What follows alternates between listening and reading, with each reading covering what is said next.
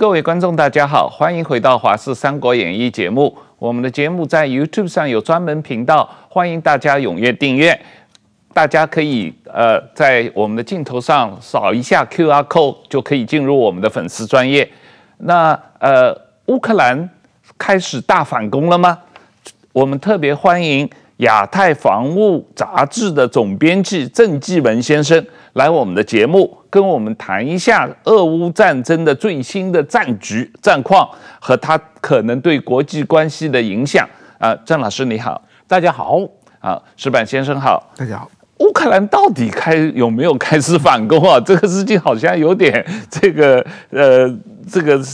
资讯有一些混乱，但是不管怎么样，我看到英国国防部的报告啊，他们指出乌克兰军队已经在东部和南部发起了反攻，多个进攻区域呢，乌军已经突破了俄罗斯的第一道防线，但是俄罗斯军队方面的表现呢，有的地方也表现出具有战力，也有些部队呢有在混乱中撤退，所以。经过几个月的准备和训练，乌克兰解放备战领土的夏季攻势已经正式开始了吧？呃，其实这样的解读，我认为是这比较靠谱哦。特别是我们最近看到，不管是俄方或乌方发布的一些视频显示，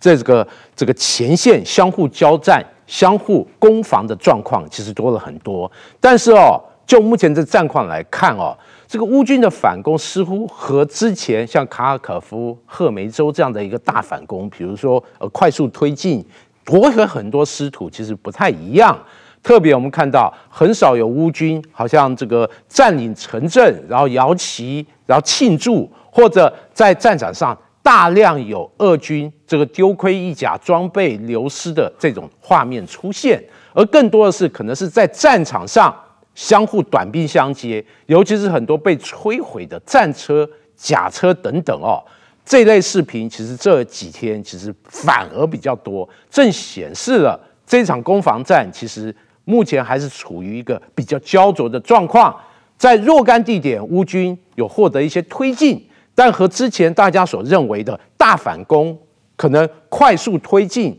快速瓦解俄军的整个防御，其实这状况。有很大的不同。那总体来讲，我认为乌军借由这一系列的这个攻势，我认为很多可能处于一个佯攻或者试探，但真正的大攻势是否在后面，可能要看乌军这几波的试探是否能找出俄军防卫的一个比较大的弱点，向主要的进攻目标发起更大的攻击。我认为这个好戏。还在后面，拭目以待。我们先回过头来看一下地图啊，大概给观众一个总体的局势的概念。这一张图，这张图呢，大家如果放一个近的镜头呢，可以看到它是一个比较大的这个呃乌克兰和俄罗斯的区域啊。这个地方是基辅，这个地方是莫斯科。那么这一块地区。乌克兰东边地区现在是俄罗斯军队占领的，包括南部的克里米亚啊。那这个是比较更细节的，这个乌克兰东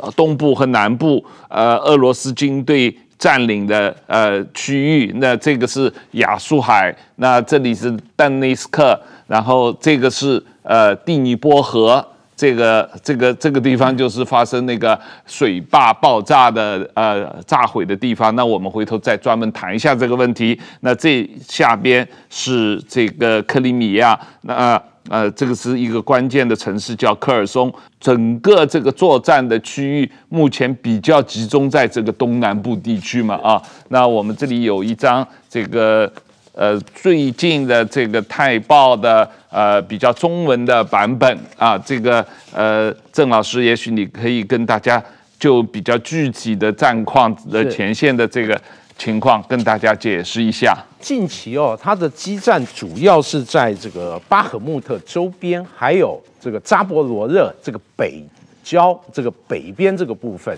我们从这个过去几天，其实俄军发布的一些影片，那可以知道。那乌军派出一些装甲纵队，希望能快速突进。那其实是很多这个影片显示了，这个乌军使用北约提供的像豹式哎或者布莱德雷这个这个步兵战斗车这些北约标准的这个武器哦，但整个进展其实受到俄军比较顽强的抵抗，特别我们从这一波的俄乌的攻防可以发现。俄军经过几个月的经营，他以地雷阵，特别是反坦克地雷阵，用以阻绝乌军的装甲部队的攻击，而且他还派出无人机进行一个前线状况的及时的侦查，回报乌军攻势的状况，再辅以像反坦克武器或者后方的榴弹炮部队，对于来袭的乌军的不管是步兵或装甲纵队实施炮击。因此，我们可以看到，就是乌军事实上在这一几波的这个攻势里面，事实上承受了不少的损失，特别是像豹二坦克、布莱德雷战车或者许多人员的受伤，这个状况就看到很多。因此，这个这样的状况，其实在在显示了乌军他可能在空援这个部分还是比较缺乏。这就是为什么乌克兰这一阵子频频向北约要求。提供更强力的空中载台，特别是 F 十六战机，因为基本上面对俄军这个呃整个呃相对比较完整的攻势，再加上它享有比较高的、比较好的制空优势，因此乌军的这些攻击，那必须要承受比较大的这个代价哦。但总体来讲，我们必须关切就是扎波罗热州哎北区的这个战况。特别是这个地区是属于一个大平原，如果乌军未来的主攻方向或集结足够的能量，能突破俄军的防守，其实它遥指这个梅利托波尔，然后遥指这个克里米亚，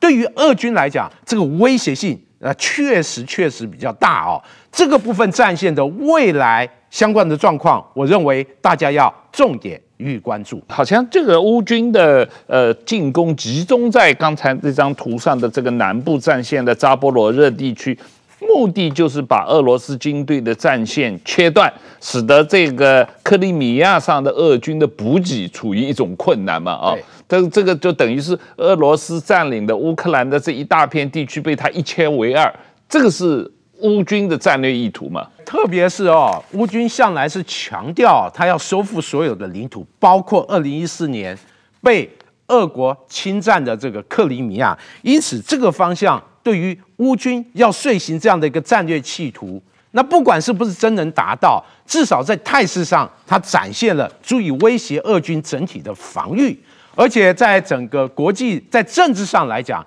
借由一个成功的反攻。那可以为乌克兰累积更高的西方的支持，让西方有更正当的理由或更好的底气持续支援乌克兰。因此，这场大攻是针对巴扎波罗热，既有军事上面的考虑，也有很强的政治动机。因此，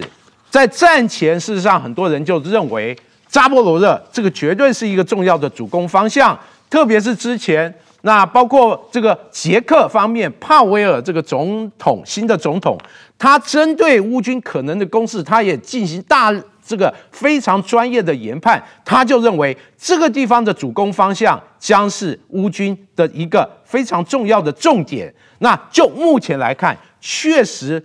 颇符合之前的预期。但是这个进展似乎这两个星期乌军的进展并不是特别的顺利。刚才你提到，主要是缺乏前线战场的制空权嘛，是就是乌军几乎是没有什么空军的。然后俄罗斯的空军虽然说经过这一年多的消耗，相对还是比较强的。所以这个呃乌军有有坦克，这刚才讲到的德国的豹式坦克，然后有一些美国的坦装甲车。可是碰到这个俄罗斯空军的这些轰炸啊、直升机的进攻啊，这些坦克就处于一种比较危险的状态嘛。对，特别是现在的战争，它强调的是这个跨军兵种的协同作战。嗯，哎，试想在没有良好的制空的优势，或者战场这个空中的状况自己没有办法充分掌握。你再好的战车，其实对于空军或者炮兵来讲，都是一个很好打击的目标。因此，从这波这个战事，我们可以发现，这就是为什么北约军援像是豹式坦克或者像这个布莱德雷战车，在战场上其实遭受比较大的损失，这也就说明了制空权是至关重要。如果没有制空权，你再好的地面武器，事实上面对敌人优势的，包括空中火力或地面炮兵的防御火力的话，你自己本身的攻势会处于一个相当被动的一个不利局面。但是。这是不是说明西方的这些主力坦克，刚才讲到的豹二主战坦克或者布莱德利的步兵战车，它的神话破灭呢？还是说，呃，因为乌军除了有这些先进的坦克，但是它没有足够的工程机械，比方说扫雷车啊、破障碍车啊，造造成你刚才一开始就提到俄罗斯布了很多雷，所以这个。呃，你如果没有足够的扫雷车，没有把这些雷清除的话，你这豹二坦克实际上不能很快的、快速的通过大面积宽广的地区。所以你这样的话，你呃坦克呃前进的速度比较慢，然后俄罗斯的直升机来了，就一下就把你炸了。就这这是一种比较呃。特殊的战场状况嘛？呃，王老师，其实这说明了乌军在攻势之前，对于战场的整体侦查和了解敌情，这个是有一些不足。哎，特别是他可能没有料想到这个俄军的这个反坦克地雷阵这么密集、那么纵深，呃，导致他可能原先准备的像这个呃这个破地雷阵的这种工程车或越障车。本身准备不足，但我必须说，就一些图片、影片来讲，乌军确实有准备，特别是在战场遗弃了一些这个破地雷阵的这种工程车，哎，但是因为没有好的制空权，特别是也没有比较良好的防空武器，伴随装甲部队的突击，造成俄军可以轻易利用无人机的侦察，乃至于导引这个攻击直升机。对乌军的这些重要的地面武器，那进行攻击，这就是造成乌军损失的重要原因。但我必须指明哦，这次的攻势并不能说豹二战车是一个呃走下神坛的一个不好的武器，因为毕竟你如果说衡量这个战车好与不好，应该是哎可能爆发坦克对战的状况，嗯，哎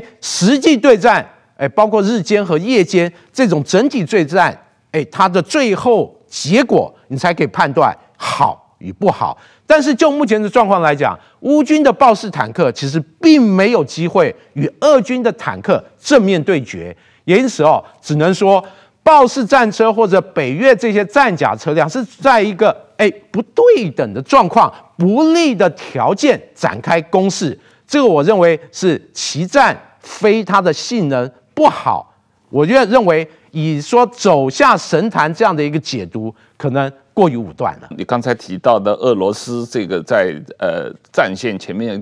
布雷的这样一种状况，让我联想到前一段时间台湾有一个争议，就是引进美国的布雷的这个。呃，这个这个机机器的要可以在台湾的海滩上快速布雷，然后台湾有国民党很多这个呃蓝营人士强烈反对这个布雷。那如果从乌克兰这次俄罗斯的这个布雷的表现来说，如果能够引进美国这样的布雷的这个呃装备的话，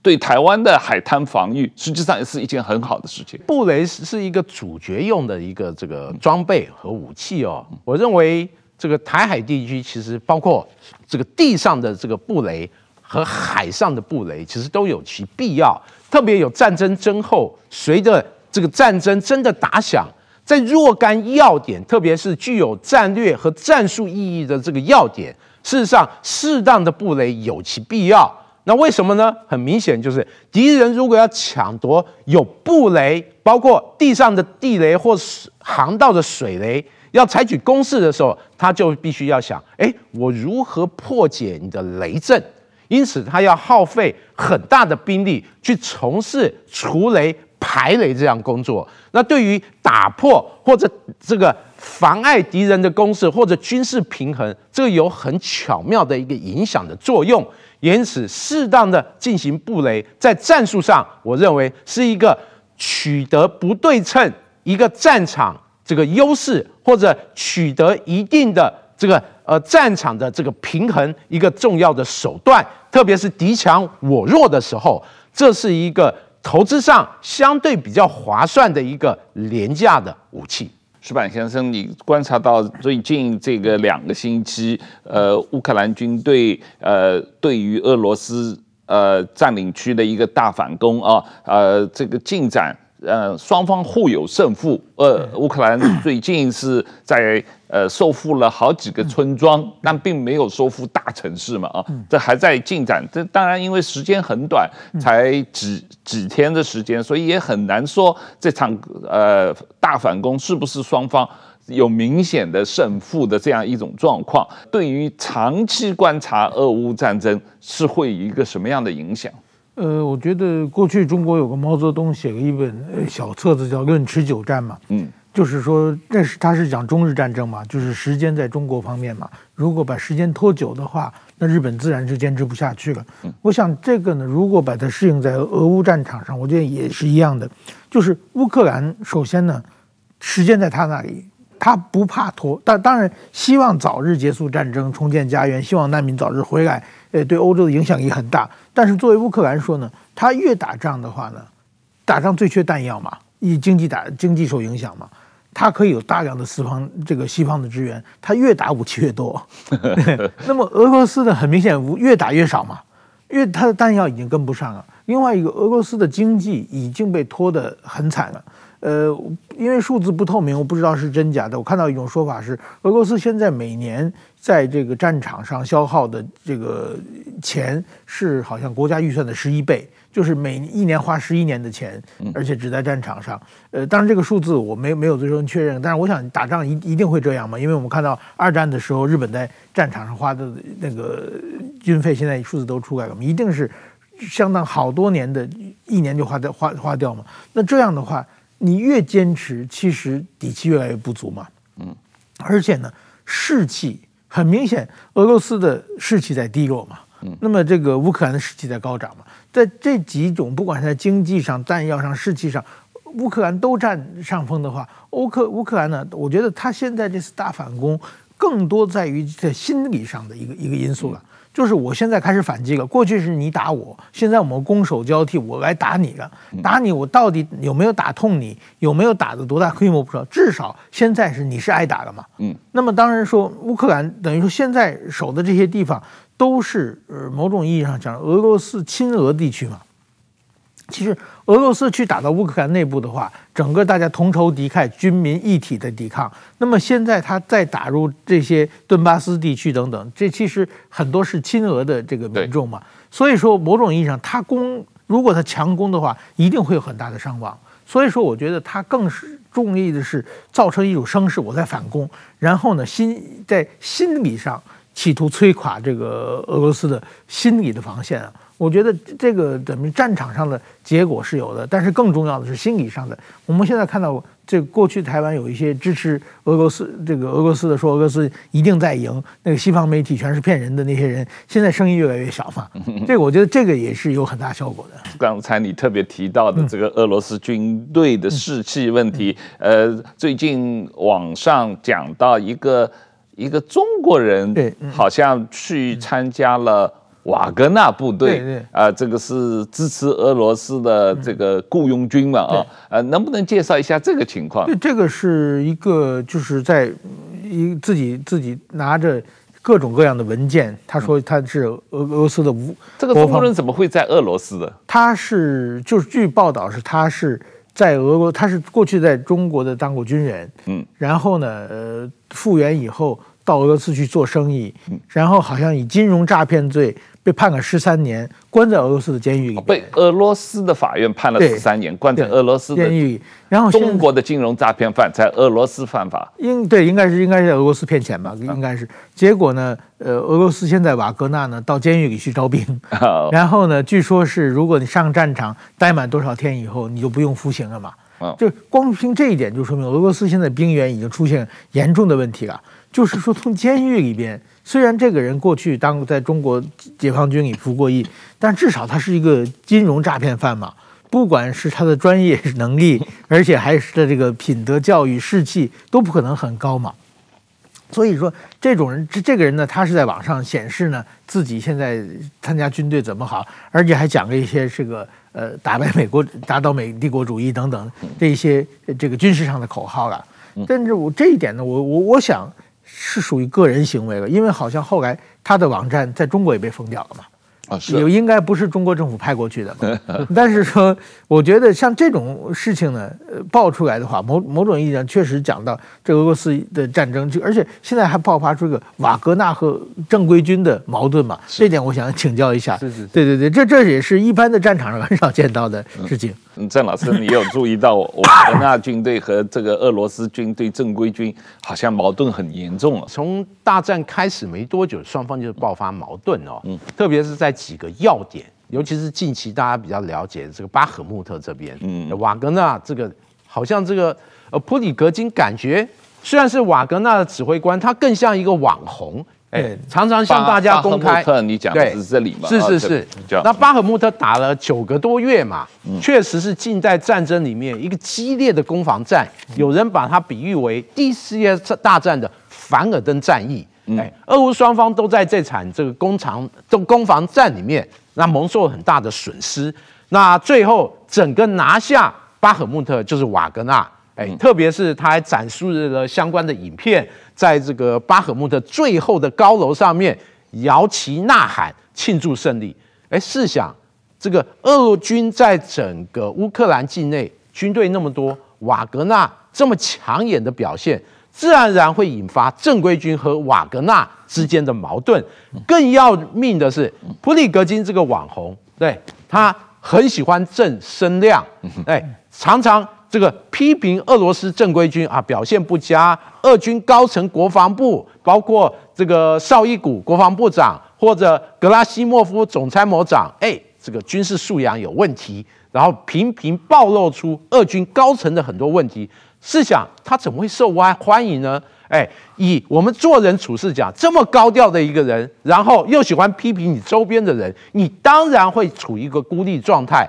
因此哦，瓦格纳和俄军正规军之间的矛盾，随着战局是越演越烈。因此，近期他们好像翻脸的状况，我认为这个只是刚刚好，因为你之前种下的一个不合分裂的因素，到目前为止，他双方没有闹掰，我觉得已经是万幸了。我把这个地图给大家观众稍微再看一下，讲一下这个刚才讲到的这个呃巴赫穆特这个地方，瓦格纳占领的是在这个北边啊。那然后这中间顿内兹克，然后这个呃讲到南边的这个巴扎罗热，这是这一次目前正在激烈交战的地方啊。那这再往这个西边就是科尔松，这个科尔松现在是。乌军控制的嘛啊，然后这个下面一个马利波，大家如果记得的话，去年曾经有一个亚速营在马利波的钢铁厂守了很长时间嘛啊，大概是这样一个概念。然后这这里是亚速海，在下面就是克里米亚嘛啊，这个地图上没有没有放出克里米亚。然后这个第聂伯河这里呃，第聂伯河这里开下来，在这个河口这个地方有一个呃大坝。这个大坝最近被炸了，然后引起了很大的灾难啊！那这个问题我们现在来谈一下，郑老师，这个第聂伯河上的呃卡哈夫卡啊。卡哈夫卡的这个大坝遭到破坏啊！现在实际上乌克兰和俄罗斯双方都说是对方炸的啊，但是这个大坝是一直在俄罗斯军队控制之下的啊，而而且现在越来越多的呃证据指出，实际上是俄罗斯军队自己炸的，目的是为了阻挠乌克兰军队来进攻嘛，跨过第聂伯河嘛，因为这个河。河的这一边是俄罗斯的势力范围，河的这个西边是乌克兰的势力范围嘛？哦，那这一个呃行为是不是你觉得比较逻辑上讲得通？是俄罗斯军队故意破坏大坝，引发洪水，呃，来阻挠乌军的战略进攻的这样一种状况？我必须说，炸大坝引发洪水，然后借由洪水泛滥来影响对方。这个军事的这个行动。蒋介石干过这个，其实不是这次才有，嗯，其实像这个中国抗日战争的时候，其实就有在河南，嗯，哎，溃堤，然后试图阻绝日军攻势这样的一个案例。然后在二战时期，其实也有德军这个摧毁这个坝决堤来妨碍盟军攻势。因此，这样的案例哦，其实之前有，那现在我认为他的思维还是一个脉络的，嗯，特别是在这个乌军已经酝酿这个春季大攻势许久，然后近期就是确实要发动的前夕，那很巧妙的时间刚刚好，这个呃卡霍夫卡这个大坝就溃堤，嗯，因此从事后我们来看哦，哎，就目前谁得利？就得利的一方来讲，似乎是俄罗斯比较得利，是。特别它的泛滥区，哎，那造成这个整个物资运输，哎，机动车辆通过产生极大的困难，这个会大大妨碍乌军在这个泛滥区里面相关的军事行动，那无疑可以让俄军在整个防御，特别它的防御整个前线。长达一千公里，因此可以把泛滥区这部分的军力适度调整到他认为比较有威胁性的这个地区。因此，我们姑且不论，哎，到底是谁炸的，因为实在是难有充分的证据可以掌握到底谁的嫌疑比较大。但事后得利或者谁占有好处的一方，那无疑俄罗斯在这个部分。那是得分很多，因此哦，就动机和后来它产生的效益来讲，无怪乎国际上普遍认为哦，俄罗斯的嫌疑真的还是比较大，而且就像这个汪老师讲的，当时这个整个大坝是处于俄军完全的控制之下，那乌军到底是用什么武器或者利用什么方式爆破？到目前为止还没有一个合理的解释，因此这就是为什么国际间普遍认为。俄罗斯比较嫌疑比较大的原因了，是啊，因为它这个爆炸是从内部炸的，不是外部飞机轰炸的结果嘛，啊，所以这个。当然，大家会有这么怀疑，而且这个这个这个爆炸，就是说这个大坝炸起来的话，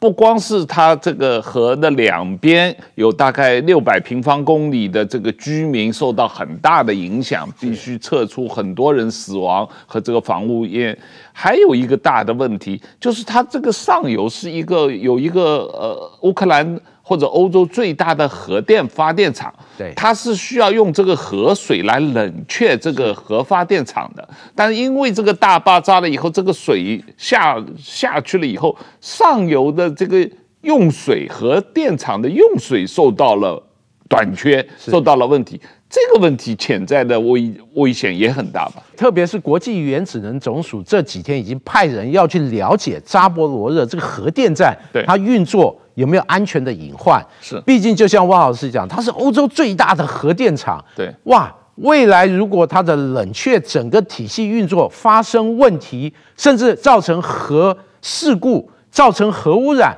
我认为这是整个欧洲的一个悲剧，因为这个案例极端案例如果发生，其实不止俄乌两国，周边的相关国家乃至于整个欧洲都会受到严重的影响。因此，对这个问题哦，国际原子能总署给予高度的重视。这几天派人去视察，派人去考察，但因为考虑到安全因素，到目前为止，这个相关的调查人员还没有进入到扎波罗热核电站。但我认为这是国际关切的议题，这已经是无关俄乌两国交战双方的问题，它所引发的效益，我认为确实是大家高度要关注，而且要给予国际间要给予足够的压力。打仗你必须要考虑到这个严肃的问题。对，这个如果发生这个核事故的话，那当然影响就更大了哦。这个呃，但是。我我我要确认一下，这个扎波罗热核电站本身现在是在乌克兰控制之下，哦，是在俄罗斯控制之下，已经被俄罗斯夺取了。对对对，OK。然后扎波罗热核电站被俄这个开战没多久就被俄军控制，但之前围绕扎波罗的核电站的这个争议非常的多，特别是有相当一段时间，这个核电站频频遭遇攻击。当然，这些攻击就是一些小规模的袭扰，但已经凸显出这个核电站本身运转存在很多安全的隐患。而且过去国际原子能总署已经频频派几波的调查船去调查，而且呼吁交战双方，你在这个核电站的安全你要保持克制，因为发生事故，这是全欧洲人类的灾难。那整个局势缓和一段时间，但这次大坝决堤所产生的它整个冷却用水的问题，那我认为这个问题其实已经受到这个全世界的关注。那会不会让双方在针对核电站安全运转能够达成一个默契，能够忍住不运用极端的手段来影响战局？这个确实考验了俄乌双方的高层。那石石板先生，我们来谈一下政治上面的角度。这个呃，七月十一号到十二号，北约要在立陶宛召开年度的高峰会议啊。那这个呃。主要会讨论乌克兰加入北约的路线图。实际上，本来乌克兰想要加入北约，已经申请了很多年。实际上，北约本来是没有太大的兴趣，一直也没有让乌克兰加入。但是，俄罗斯当初两一年前打乌克兰时候，一个最主要的理由就是乌克兰要加入北约，所以俄罗斯不同意，所以要去打。乌克兰嘛，啊，这个所谓北约东扩问题嘛，啊，但现在因为经过这一年多的乌克兰战争以后，这个呃许多犹豫不决的国家，包括美国、德国，态度也在发生变化。然后呃，英国也是支持乌克兰加入北约，还有所谓叫做原来东欧的。前苏联国家有九个北约的成员国都强烈支持乌克兰加入北约嘛啊，所以这种情况，呃，等于是反而这个普京进攻乌克兰起到了反效果嘛。当初你想要打乌克兰的一个的主要的理由就是，呃，乌克兰想加入北约，但实际上那个时候北约并没有想要乌克兰加入，呃，这种这种政治上的状况，呃。你觉得在它的重要性在哪里？其实，呃，国际格局在这渐渐改变嘛。那么俄罗斯说，其实如果俄罗斯不发动这个乌克兰战争的话，我想乌克兰参加北约的可能性至少要三三五十年内都是很难的嘛。因为北约北约都是这小国嘛，他们都不愿意得罪得罪俄罗斯嘛。就是说，但是俄罗斯他以这个北约东扩为理由来打过去这个事情呢，就推动着等于说。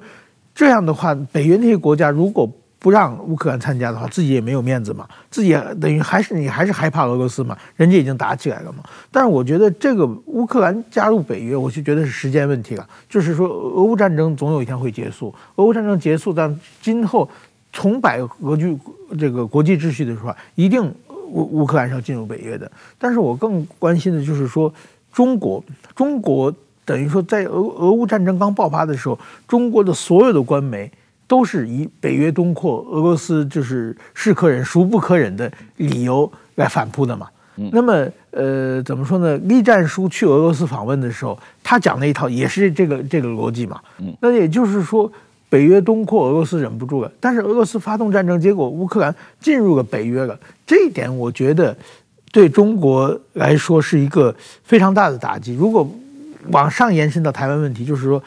台湾明明没有想独立，当然台湾内部是言论自由的社会，有一部分人提独立嘛。中国今后他要是想打台湾的话，他一定以台湾独立为理由嘛，或者外外部势力介入嘛。不管你台湾，你台湾说一百句我我不独立不独立，他也他说你就独立就要打嘛。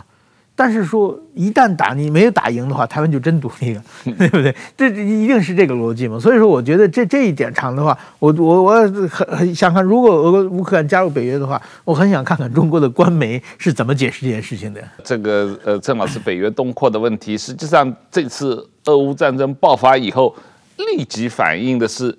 瑞典、芬兰加入北约嘛？对，这两个所谓。中立国，二次大战他们都是中立国，这个这么多年中立下来了，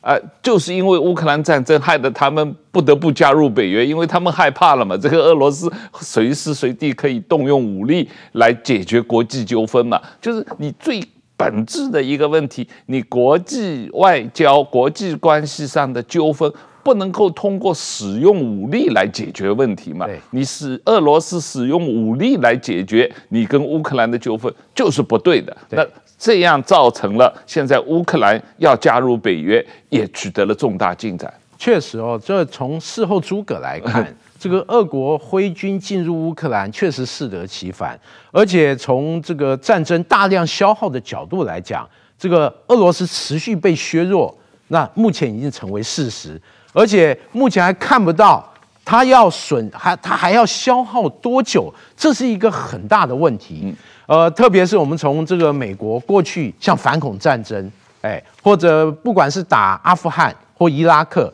那事后证明美国得不偿失，哎，那美国消耗大量的军费、大量的资源，后来让中国哎趁势而起。那变成目前美国很头痛的一个对手，我想这个呃，不管是强大的像美国或者俄罗斯，其实呃证明了这个呃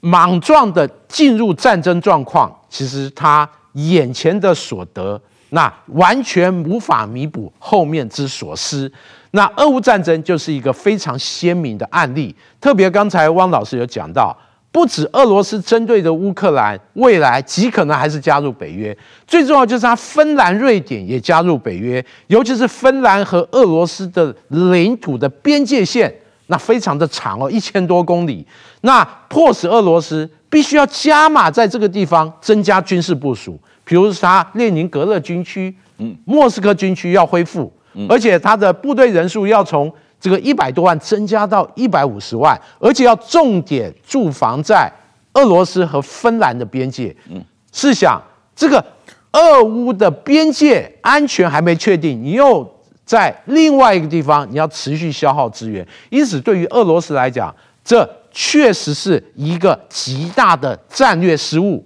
得不偿失。那呃，展望未来，俄国持续被削弱，哎，本来从这个很多国家闻俄惧怕，特别是俄军在每年的红场阅兵，展现这种兵强马壮的态势。但俄乌战争确实是让他从神坛上走下来，而且像波罗的海或波兰，那对于俄罗斯这个非常这个严厉哦，那完全不惧怕俄罗斯，和以前的态度完全不一样。所以，就战略格局和相关俄罗斯邻近国家的态度来讲，这一场战争彻底让俄罗斯这个呃，不止损兵折将，整个国际间的整个形象和他的整个战略态势是恶化的。无以复加，是这个问题，确实是啊。以前前东欧国家的这个苏联集团的他们的反抗就特别严重，包括波兰，包括捷克，你也讲到捷克总统的。态度嘛，哦，然后波兰，我听说，呃，波兰甚至有将近两万个波兰人现在在呃乌克兰境内做各种各样的顾问，帮助乌克兰这个抵抗俄罗斯的军队嘛。但是战争本身有可能会持续很长时间哦。我在这个呃去年二月份战争刚爆发的时候，我有上政论节目，我就提出，根据呃韩战的经验，韩战。前后打了三年啊，那这中间呃，即使和谈开始了，韩战和谈开始了，从开始停战谈判，不是和平条约啊，是停战谈判。就谈了两年多，但是这两年多双方也是不停的在打啊，这个谈谈打打，谈谈打打啊。那现在这个呃，乌克兰和俄罗斯连停战谈判都没有开始呢，所以这个场战争可能会拖很久啊。这个当然另一方面，这个呃，有人想出来调停嘛啊，呃，习近平几个月前提出这个和平呃这个方案，呃，完全。乌克兰没法接受嘛？现在有一个印度尼西亚的国防部长最近提出一项乌克兰的和平计划，他提议这个俄乌之间要立即在就地停火，停火了以后，在当前的前线之间建立一个非军事区，然后呢，由联合国负责担保保障。然后要在这个争议的领土，也就是乌东的什么顿内兹克啊这些地方，要举行全民公投啊。这个计划同几个月以前习近平提出来的计划没什么太大差别嘛，差不多。啊、所以本质上就是承认乌克俄罗斯对于乌克兰的领土的占领的军事占领的现况嘛，啊，那这个就是呃乌克兰不可以接受的嘛。那所以。呃，西方国家的也都猛烈批评，呃，但是中国是赞成这个印度尼西亚的这个方案，所以这个暴露出西方国家和中国在俄乌战争的问题上的一个深刻的分歧吧。就俄乌战争如何解决，尽管包括中国，包括之前的巴西，哎，那印度尼西亚，甚至印度，它也有意要介入哦，但目前就卡在整个条件来讲，其实俄乌双方。那落差很大，哎，那俄俄罗斯它明显就是啊，我们这个现在停战，我把现有的利益给它确保，哎，这是俄罗斯坚持的。但乌克兰他坚持要收复所有的失土，甚至包括二零一四年的克里米亚。因此哦，这个条件的差距实在太大，因此哦，普遍认为俄乌战争势必还要持续一段啊、呃，可能不短的时间。特别是谈判桌上取得不了成果，可能需要借由战争实际战场的得与失来做最后的一个确保的筹码，定于一锤。因此哦，我非常同意汪老师所谈到的这个谈谈打打这样的一个状况。但我认为对俄罗斯最不利的时候，不止战争谈谈打打过程，它还要持续消耗大量的国力。更重要就是，即使未来谈到一个程度。可能西方国家对它的综合性的这种严厉的制裁，一时之间也不会松绑。所以对俄罗斯来讲，国力的持续削弱，甚至近期展现一个态势，就是它好像变成这个中国的一个小老弟。事实上，连这个呃法国总统马克龙他也谈到这样的一个概念哦。呃，就是令人想到，这场战争确实让俄罗斯可能从原来认为的是不是一流或二流的国家，变成三流或四流的国家，令人唏嘘不已啊！这我看到最近乌克兰的政府有官员提出，这个呃战争以后呃。这个乌克兰为了要取得这个俄罗斯的战争赔款啊，他就说这个俄罗斯可以分成好几块，应该把这个远东地区这个呃这个一些岛还给日本，然后日本付钱啊卖给日本，日本付钱，然后这个把这个什么海参崴啊很大一块地区卖还给中国，然后中国付钱，然后拿了这些钱来给乌克兰做战争赔款。石板先生，你对这个呃这个建议怎么看？首先，我就觉得刚才讲到这个印尼的国防部长的提案啊，印尼国防部长，我认为印尼当然说是跟中国、跟俄罗斯的关系都不错了。那他现在这个提案呢，某种意义上，我觉得是有俄罗斯出来求和的味道了。因为当然在乌克兰说这是绝对不能同意的嘛，就是说你我去你占个你家院子，然后说最后我们到法院决定这院子是谁的嘛，对不对？这是完全是你你明明是你家院子，我进去占完以后，我说这是有争议的领土，这一点是。呃，怎么说呢？乌克兰不能接受的，但是站在俄罗斯的立场上，俄罗斯本来主张这院子是我的啊，现在我已经退一步，说让第三者或者公投来决定了嘛，就是说，呃，等于、啊、这个公投实际上没人相信，因为你现在这个地区的公投，对，你是在俄罗斯军队占领底下，对对，你在俄罗斯军队占领底下进行一个。公投的话，呃，当然是印印印尼公正性公正性是有。印尼说的是由联合国接接管嘛，但是联合国俄罗斯也是非这这常任理事国嘛，所以说这但但是我觉得俄罗斯已经在求和。呃，我想俄罗斯他经过先通过中国，再通过印尼，通过各个渠道，希望能够停战啊，这是俄罗斯的要求。但是作为乌克兰的来说呢，我们看到几个。印象嘛，就是前不久俄罗斯发表说有这个无人机要袭击这个克里米林宫，可能要刺杀普丁嘛。当时我记得乌克兰的回应就是说，我们不刺杀他，我们要把他弄上军事法庭嘛，通过司法程序来解决，就是判判就是呃，才让大家来看有一个司法正义来解决这个问题嘛。那现在等于说乌克兰在考虑到真的是完全把收复领土之后。然后呢？怎样？最后一个触发普京，一个是把战争赔偿拿过来嘛？战争赔偿刚才讲还帮着俄罗斯想裁员问题嘛？你把土地那么多，你就到到处去卖嘛，卖一卖拿回来。我所以我觉得现在乌克兰是一个非常胜利在握的状况啊。那么俄罗斯呢？我觉得他已经步步后退了。我想今后可能印尼之后还有第三国、第四国出来再提案，提一些对俄罗斯有利的解决方案。但是我记得在朝鲜战争的时候，韩战的时候，这个印度啊，还有很多国家也当时也曾经提出过停火方案，双方为了停火也谈判了两年啊，但没有效果。最后为什么停停火达成的呢？是因为斯大林死了。斯大林突然死了，所以他这个呃呃，当时的苏联的领导人接班斯大林的，他们不想再打下去了，所以他们下令毛泽东，你必须给我签停火协议啊。那所以真正的停火协议，在我看来，必须这个普京死了，突然之间。随便什么原因死了，才有可能使得俄罗斯军队这个呃真正的愿意接受停火，而不光是停火，是要撤出他占领的这些地区吗？哦，我觉得汪老师讲到一个重点，就是普京目前持续掌权的话，这个整个战争态势如果对他不利，会不会鱼死网破？嗯，特别是俄罗斯是拥有核力量的一个强国。那甚至它的这个核弹头比美国还多，因此这个是高度危险性的。那把它逼到墙角，没有后路，这是高度危险的。但是不是会产生一个俄罗斯内部的问题？哎，普丁因为什么原因原因失势，乃至于无法执行他的任务，由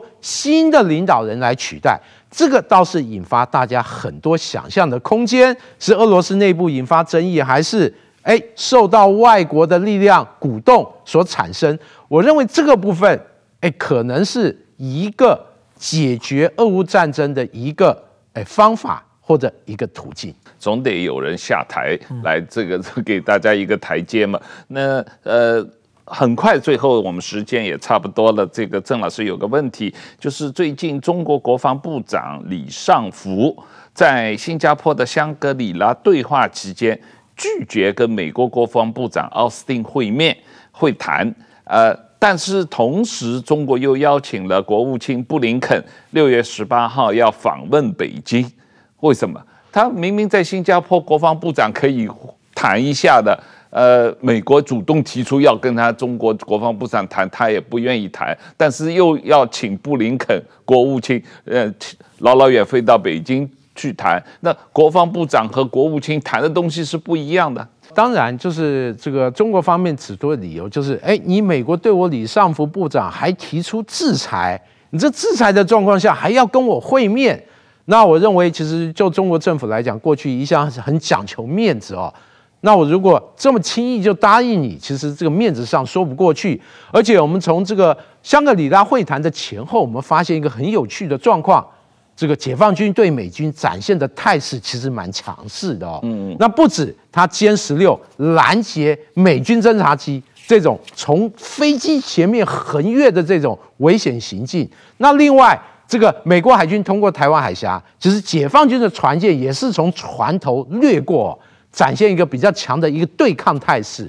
但我觉得事实上中国大陆也非常清楚，中美之间的争议总要有一个。哎，缓和的方法有一个风险控制，对风险管控，特别这样再缠斗下去，其实对于中国来讲，它的利益会有很大的损害。也因此，布林肯这次如果能顺利的到中国进行访问，针对一些议题议题有所缓解，事实上对双方都有需要。中国可以舒口气，在很多地方获得缓和，而拜登基于选举的需要，他也必须在这个地方有所得分。